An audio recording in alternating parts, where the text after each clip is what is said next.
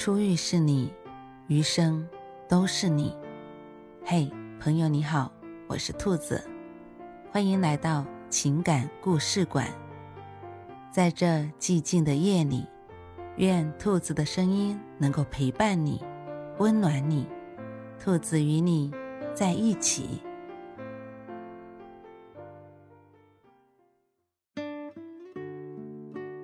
谁不想要一个超会煮饭的男友啊？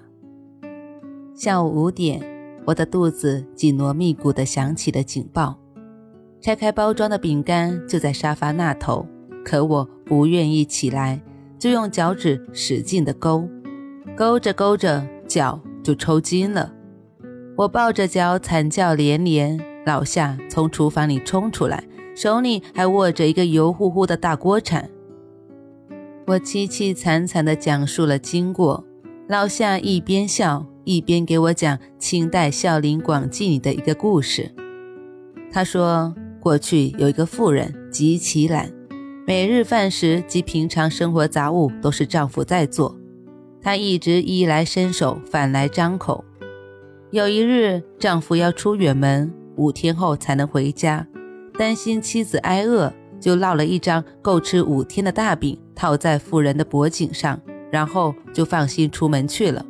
谁知等丈夫回到家，这懒妇人居然已经饿死了三天。原来这妇人只将脸前凑近嘴边的地方啃了一个缺口，其他地方一点儿也没动。老夏讲完后，看着我说：“哎，估计你最后也是被自己懒死的。”在认识老夏之前，我真没这么懒过，甚至还有过单手扛米的记录呢。我毕业工作第一个月，住进公司统一安排的宿舍里。从小被老妈惯得四体不勤的我，足足吃了一个月的外卖。有一天半夜，我突然被刀绞般的肚子痛折腾醒，一个人哼哼唧唧的撑到了医院。急性肠胃炎，小姑娘。最近是不是乱吃东西了？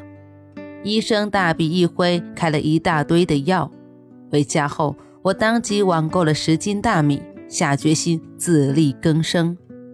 第三天，当我一脸懵的等在公司门口，看着快递小哥扛着一袋米朝着我走来的时候，我才意识到下单时竟忘记把默认地址改到家里了。晚上下班后，我故意磨蹭了一会儿。然后，在保安小哥们错愕的目光中，雄赳赳、气昂昂地扛着大米走出了公司大门。只要没有人认识我就好。我一边给自己做着心理建设，一边左右换着肩膀扛大米。没过多久，一道响亮的叫声在身后响起：“郑菲菲！”我回头看见了一个灿烂的笑容，是我。隔壁桌的隔壁的隔壁的男同事，年龄不详，身份不详，每天挂着标志性的笑容，从我身边来回走了好几趟。我隐约记得他的名字，好像叫夏令。不过我马上机智的转身，装作不认识。车上，老夏和那袋大米一起挤在我的旁边。现在会自己做饭的女孩子不多了。老夏自来熟的跟我搭话，我眼皮都没抬，更多的是心虚。突然，车猛烈颠簸了一下，随即轰隆隆的爆响，然后安静的趴窝了。司机宣布汽车故障，原地待命。时间一分一秒的过去，晚饭还没吃的我，肠胃又开始绞痛。冷汗浸湿了我单薄的外套。老夏没多久就发现我弓着腰，像个小虾米，在一边不停地哼哼唧唧。怎么了？老夏俯身问我，脸都快贴到米袋上去了。没事，胃病犯了。我说。一个小时后，我窝在沙发上，面前摆着老夏做的热气腾腾的米饭和一盘奶白的鲫鱼汤。真神奇！当我一口热饭下肚，肠胃绞痛立马偃旗息鼓。紧接着，我神采奕奕地吃完了两大碗饭。老夏问：“在你病好之前，需不需要一个免费厨师？你买菜，我做饭，这分工多经济实惠。我估摸着是被刚刚那一盆鲜美的鲫鱼汤给收买了，竟鬼使神差的点了点头。事实证明，人懒是要付出代价的，这个代价就是我的真心。随着蹭饭次数越来越多，我越来越离不开老夏。一开始，我是真的需要这样一位关心我健康的厨师，可是眨眼间。两个月过去了，我吃得珠圆玉润，中气十足。再这样让人家不计回报的付出，就有点说不过去了。于是我退了一步。有一天，在饭做好后，邀请老夏一起吃。再后来，吃完饭后约着一起散步。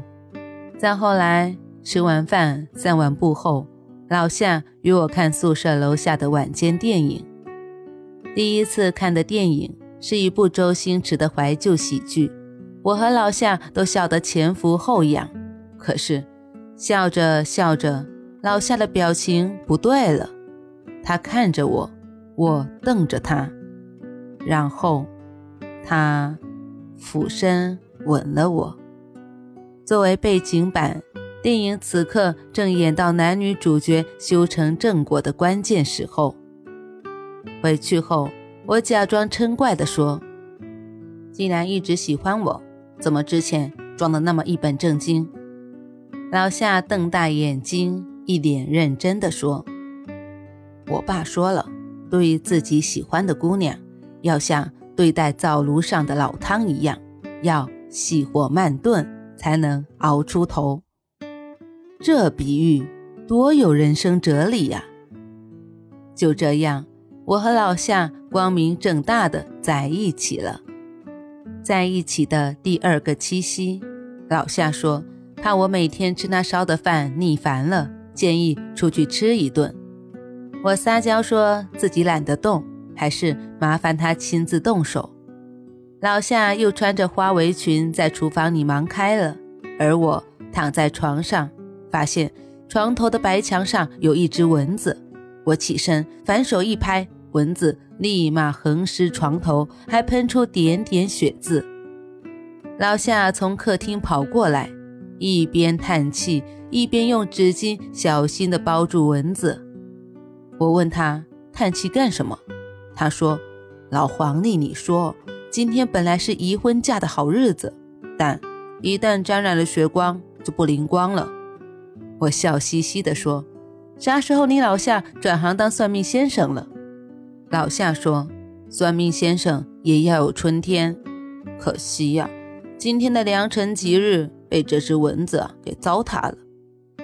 就算是再傻的人，也听出点弦外之音了。”我跑出卧室，看到餐桌上有一束娇艳欲滴的玫瑰花，玫瑰花的旁边是一盆油亮亮的红烧肉。有点儿煞风景，不过没关系，我喜欢。烟火里的幸福就是要这样俗里俗气的。老夏站我身后说：“我掐指一算，下个月初一又是一个宜婚嫁的好日子，那时我在求婚。”我说：“还等什么啊？今天就开始啊！不过你等会儿啊，我去换一身漂亮裙子。”等我从房间里出来，一抬头发现老夏定定地看着我，眼眶红红的。第一次看见老夏哭，我有点不知所措。老夏哽咽地说：“直到刚刚，我还在担心你会不会愿意嫁给我这样一个无趣的人。”我捶了他一下：“你真是个大傻瓜。”像你这么好的厨子，我绑架都来不及呢。老夏看着我，嘴角开始弯曲，脸上的笑意一点一点的散开，跟那天第一次从背后打招呼的时候一模一样。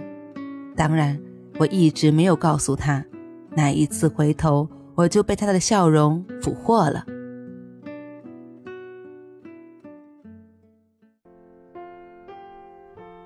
晚安，正在听故事的你。如果你喜欢兔子的声音，或者喜欢这个情感故事，别忘了多点赞、多评论、多打赏哦。兔子感谢你的支持和鼓励，祝你晚安，好梦。